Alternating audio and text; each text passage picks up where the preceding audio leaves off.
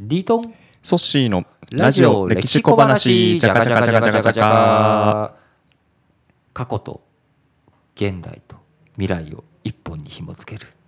ラジオ歴史小話。の時間が今日も始まってまいりましたが、えーこういろんなものが世の中こう過去から結びついてあるわけで今我々こういうふうな音声収録とかしているのもまさに過去からこうエジソンが発明し蓄音機を発明してくれたっていうところから全ては始まっているわけでまあいろんなこう物事美術アートしかりなんですがこう歴史に紐づかないものなんていうのはないんですよね。文脈があると。文脈がありますしこう人それぞれみんな生まれてきてこの方、短いながらも人生の歴史もあるわけで、今日はそんな中で、えー現代西洋画これについてちょっと語っていきたいと思っていますが、はい。えーソッシーの好きな絵とかなんかあります？この絵が好きだとか、うんうんうん。こういう画家さんが好きだとか、ああなんか誰かいます？そうですね。僕昔ヨーロッパ旅行行った時に見はい。たくて見れなかったやつで、あほう。の天井にあのー絵描いてるやつ何でしたっけ？最後の審判。最後の審判ありますあねのダヴィンチが描いたやつ。ダ・ヴィンチではなくてミケランジェロっていう人が書いてるんですけれどもぜ違いままあでも大体あの 同じ同時期の人なので、はい。あのそんなにあのずれてるわけでもなくて、うんうんうん。その当時のヨーロッパっていうのは何があったかっていうとルネッサンスっていう時代なんですよ。時代でいうと1600年ぐらい1600年とか、はい。あのの手前ぐらいですね。手前ぐらいですかね。16世紀。うん16世紀。の、お前半。はい。までぐらいが、まあ、ミケランジェロが活躍した時代なんですけども彼自体はそのみあの天井が描いてるので首が最後すごく辛い状態になりながらも描き続けていったうん。その原動力っていうのが実は我々が日頃見ている西洋画。ある意味西洋画の特徴ってこう東洋の水墨画とかそういったものと何が違うと思います？あるいは中世の絵ルネッサンスの前の絵と。何が違うか？なんかイメージあります？違う。なんか写実的なのかそうじゃないのか。なんかかっこいい言葉出てきてましたねちょっと言葉だけ先走って写ます。実的などうかっていうことで、うん。まさにこうよりリアリティのある絵っていうのが生み出されていったのがルネサンスはなわけなんですけれども、リアリティ。リアリティ。うんうんうんまあ、写実性リアリティの部分。要はよりカメラ的な絵画っていうのが生まれてきているわけなんですけれどもこれなんでヨーロッパで生まれたんでしょうね？なぜヨーロッパ以外じゃなくてヨーロッパで生まれた理由ですか？ヨーロッパで。だって他の国はそういう絵を描いてなかったんですよね。書いてなかった。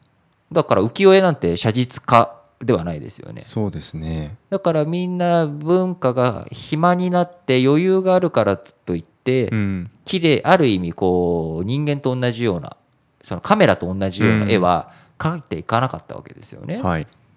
それは何でしょう書いちゃいけなかった。いやそんなことはないでしょうね。そんなことない。そんなことはない。その後その西洋の技法を学んだ平賀源内っていう人が西洋画の技術を使って絵を描いていたりとかそういったことはしているんですけれども、はい。なぜこうそういったところに違いがあるのかっていうことですごく大切なポイントっていうのは人間見たまんまに描いたっていうわけではないんですよ。要はそういう風な世界観を見つけていく。その見つけていった過程で技法が生まれていくっていうことなんですね。こう世界をどういう風に見るかっていうのがまさに美術画のところに出てきて例えば日本画が特有の表現として生まれたのが雨を線で描く雨って線では絶対ないですよね。確かになんか点で点ですよね。でもそれを雨をどういうふうに表現するかっていうこと、ものの見え方その表現の仕方っていうことでいろんな絵画っていうものの技法っていうのは生まれてくるわけです。うんうんうんなので見たまんまを描けばいいというわけではなくて漫画の例えばデフォルメした絵とかあるいはピカソのデフォルあのエピキューズム的な、あのー絵画そういったものっていうのもものの見え方それをどういうふうにして解釈していくのかっていうことが大切な中でルネッサンスヨーロッパの時代になぜ写実的な遠近法という言われる手法が発見され使われそれが発展ししていったのか。うん。何があったと何があったのか。写実的。うーん。わざわざそうしなきゃいけなかった理由がああったみたいなイメージですかね。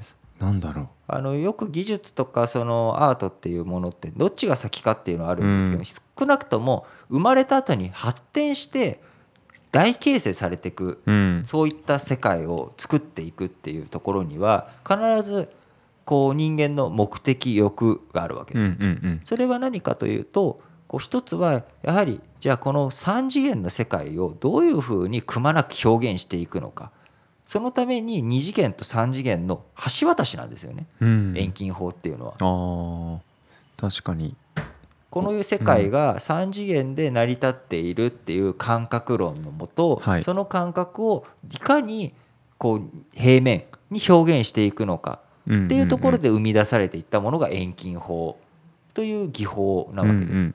でその3次元を2次元に表現するっていうことっていうのは一つこれは僕のまあ解釈なんですけれども例えば神様っていうのがどの次元にいるかっていうのは分からない。うんけれども例えば2次元と3次元をつなぐことができればあるいは4次元と3次元5次元と4次元5次元と3次元みたいなそういった橋渡しを作っていくことができるんじゃないかっていうことで宗教が宗教世界っていうものをさその平面の2次元の世界にどう表現していくのか。そこのところで遠近法っていう技法っていうものがうん。非常に力を持っていった。うん。でそのルネッサンスイタリアで巻き起こっていった表現力表現っていうものがだんだん北の方にも移っていってうん。オランダでレンブラントっていう人が生まれていったりと。でもそこで表現されていく写実的なものっていうのはやがてカメラだったりとかうん。他の力に奪われていくわけですよね。代替されていく。代替されていく。あるいはコンピューターグラフィックスとかうん今であれば、うん。でもそれでもじゃあこう何かを二次元の世界で表現していくっていう時にこう単なるリアリティを追求する時に例えば泣く女とかゲルニカとかこういったピカソの絵みたいに違う手法を組み入れないと表現ができないっていう風な状況になってるほどけなんですね。ピカソの絵とかって写実的な時代もあったけど今言ったような「ゲルニカ」とかって、な写実性とはちょっと違った描き方してるイメージでしたっけ？確か全然写実的ではないですそうですよね。ゲルニカなんて、うん。だってそれってそのまま空爆の残酷なシーン、あれって誰かが死んでるシーンもないけど、うん。飛行機のシーンもないけれども明らかに空爆を意図して描かれているっていうものを、こうひょある意味象徴的に描かないこと。空間にあえて何も描かないということで表現したりとかそういったことを通じて物事を届けていく。うん。だからそのまんまありのままに書くなんてこともできないし、うん。よく新聞報道とかでも、あのー新聞には正しいことがない。あるいは事実をその咀嚼してありのままに書けばいいのに何か主観が入っているっていうのはあるんですけど主観なしで文章っていうのは書けないうん。わけです。何を選んだかっていう時点ですでに主観が入ってるんですよね。うん。例えば中国の昔の歴史書で春秋春と秋って書いて春秋っていう歴史書があるんですけどこれって事実の羅列にしかなってないんです。はい。ところがなぜその事実を選んだのかうん。っていうことにすでに選ばれたっていうだってこういろんな歴史の中でそれを残すっていう取捨選択をしてるわけですよね、っ残すべきだ。ていううん。そこに主観がすでに入っている。のでこう何をどう世界を捉えまえていくのかっていううん。これこれがまさにアートの力だしアートがなすべきこと。うん。だから遠近法ってそんなの見たまんまに書いただけでしょっていうわけではないんですよ。そういう世界観を作りたい見たい表現したいっていう目的があったからこそルネッサンスの時にそういった写実的な絵が生まれていきうん。でだんだんそういった写実的な絵っていうものがこうある意味当たり前になっていく。うん大衆化していくあるいは普遍化していく過程の中でじゃあもっとこう人のハートを揺さぶるような表現って何なんだろうっていうことを見出していくっていうこれがアートっていうのは常に生まれては消え生まれては消え新しい手法が生まれてまた次誰が同じことをやってる陳腐化しちゃいますからね人真似してると。うんだから新しい表現っていうのは常に求められていくうんっていうことだと思っています。なるほど。なんか今の話聞いてそういった新しい表現をつ追求する姿勢っていうのが、えーミケランジェロをそういった天井に描くってなかなか体力的にも厳しい中を、えー抗いながら描いていく。彼のエネルギーってそういったところにあったのかなってお話を聞きながら思いました。ありがとうございます。ラジオ歴史小話お相手はリートンとソッシーでした。